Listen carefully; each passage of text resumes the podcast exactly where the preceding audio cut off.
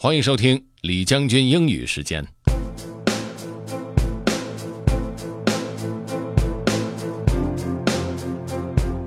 今天为大家带来的这段内容是美国前总统肯尼迪的第一次就职演说 （inaugural address） 的结尾。在这次演讲中最有名的一句话就是 “Ask not what your country can do for you, ask what you can do for your country。”相信大家也都听过这段话哈。Okay, let's get started.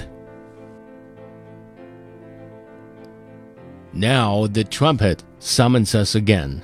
not as a call to bear arms, though arms we need, not as a call to battle, though embattled we are, but a call to bear the burden of a long twilight struggle, year in and year out, rejoicing in hope, patient in tribulation, a struggle against the common enemies of man, tyranny, poverty, disease, and war itself can we forge against these enemies a grand and global alliance, north and south, east and west, that can assure a more fruitful life for all mankind?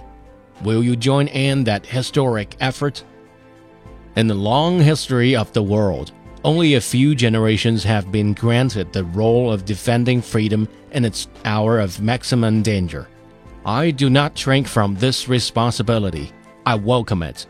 I do not believe that any of us would exchange places with any other people or any other generation. The energy, the faith, the devotion which we bring to this endeavor will light our country and all who serve it. And the glow from the fire can truly light the world. And so, my fellow Americans, ask not what your country can do for you, ask what you can do for your country. My fellow citizens of the world, ask not what American will do for you, but what together we can do for the freedom of man. Finally, whether you're citizens of America or citizens of the world, ask of us here the same high standards of strength and sacrifice which we ask of you. With a good conscience, our only sure reward, with history the final judge of our deeds, let us go forth to lead the land we love asking His blessing and His help, but knowing that here on earth God's work must truly be our own.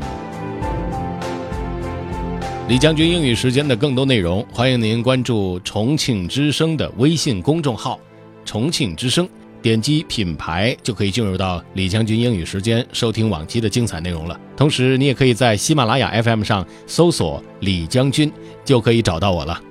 OK，that's all for today. Thanks for listening. This is General Lee, 李将军。明天见。